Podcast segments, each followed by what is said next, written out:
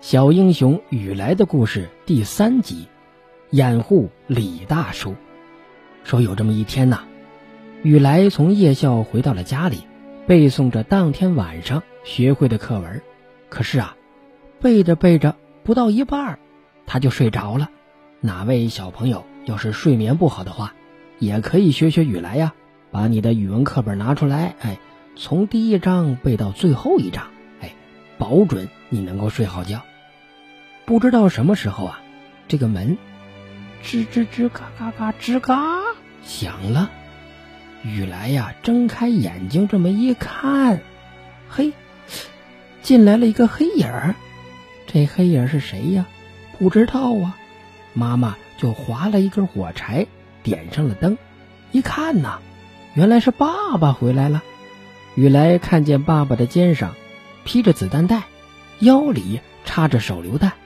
背上啊，还背着一支步枪，雨来十分的好奇呀，心就想啊，爸爸怎么忽然这样打扮起来了呢？这是要干什么去呀？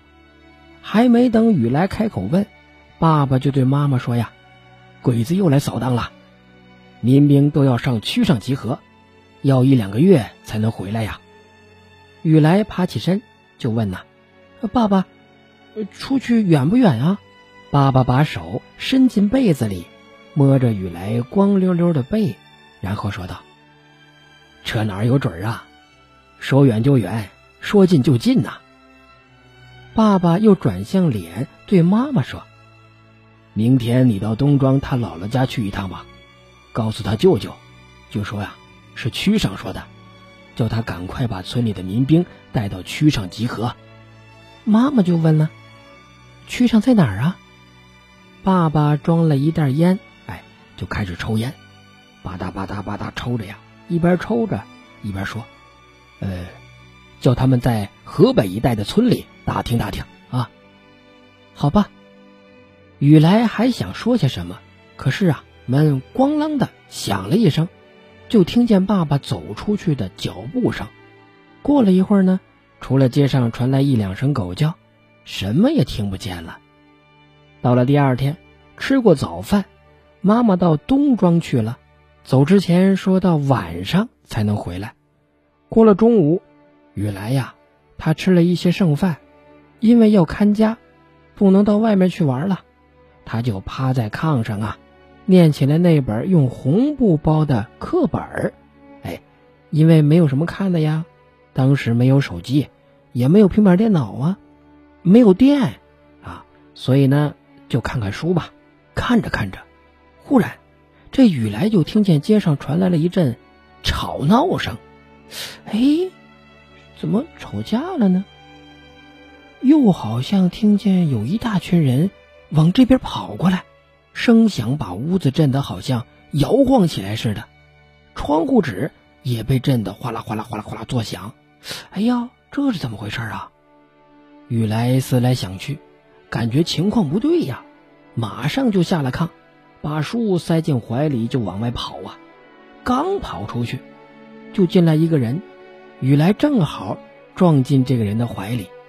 他一抬头，哦，原来不是别人，这个人呢是李大叔。李大叔是区上的交通员，经常在雨来家里啊来落脚。李大叔，发生什么事了呀？你怎么这么慌慌张张的呀？雨来的话音刚落，就听见呐，外面鬼子叽里呱啦、叽里呱啦、叽里呱啦，哎，这样的叫声。李大叔急忙把墙角那个盛着一半糠皮的缸给搬开了，有一个洞就出现在了雨来的眼前。雨来两眼就愣住了，就嘀咕啊：“哎，这是什么时候挖的洞啊？”李大叔噌。跳进了洞里，轻声嘱咐着呀：“哎，雨来，把缸搬回原地啊！呃，你就快快的到别的院子里去玩，对谁也不要提起这里发生的事儿啊！快去吧！哎哎哎，先别去，呃，先把这个缸给我盖上啊！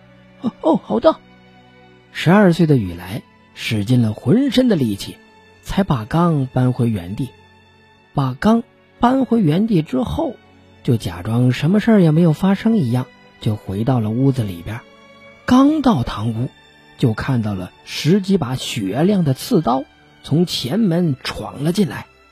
雨来撒腿就往后院跑啊，背后咔嚓一声，什么声音呢？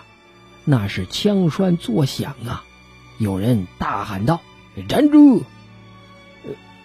哎，他说的是站住啊，不是说那个猪站住。雨来就没理他，脚下就像踩着风火轮一样，一直朝后院跑去。只听见子弹就从这个雨来的头上啊，嗖嗖嗖嗖嗖，这样的飞过呀。跑到后院，雨来才记起后院没有门呐。这一下可把雨来急出了一身冷汗。不过呢。靠墙有一棵桃树，雨来呀就抱着树干往上爬。鬼子已经追到了树底下呀，伸手就抓住了雨来的脚，往下这么一拽，哐！雨来重重的摔在了地上。鬼子把他的两只胳膊向后这么一拧，拿绳子呀就把雨来给捆绑起来，然后呢把雨来连拖带拉。拽进了屋里，鬼子把前后院翻了个遍呢，屋子里也被弄得是乱七八糟，连枕头都被刺刀给挑破了。炕沿上坐着个鬼子的军官，这个军官呐，两眼通红啊，呵，那都是充满了愤怒，用硬生生的中国话就问雨来：“小海，问你话，不许撒谎。”他突然就望着雨来的胸前，张开嘴，眼睛睁得圆圆的。雨来低头一看，原来呀，刚才一阵挣扎，课本啊就从怀里头露了出来。鬼子一把抓在手里，翻着看了看，就问呢：“谁给你的？”雨来就说：“哦，这是我捡的。”鬼子露出了满口的金牙，做了个鬼脸儿。装作温柔的对雨来说：“呀，不要害怕，小孩，皇军大大的爱护。”说着，便命人给雨来给松绑。嘿，雨来呀就把手放了下来，觉得胳膊发麻发痛。鬼子军官呢，用手轻轻的摸着雨来的小脑袋，然后就说：“这本书，呃，谁给你的？啊，没关系。”呃啊，你不说，呃，我就暂时不问了。不过呀，别的话你可要通通的告诉我。哎，刚才有个人跑进来，你的看见了吗？雨来用手背抹了一下鼻子，含含糊糊的说：“我在屋里，什么也没看见。”鬼子军官把书扔在了地上，伸手往皮包里掏。雨来心想啊。掏什么呢？刀子？难道鬼子生气了，要剜小孩的眼睛吗？想到这儿啊，雨来有点害怕呀，但是脸上啊还保持着镇定。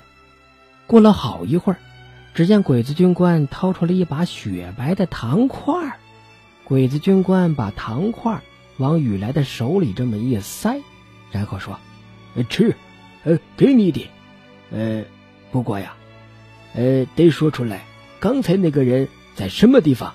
啊，他又伸出那个戴金戒指的手指说：“这个，呃，金的，呃，也给你，呃，快说吧。”雨来没有接过鬼子军官的糖，也没有答话。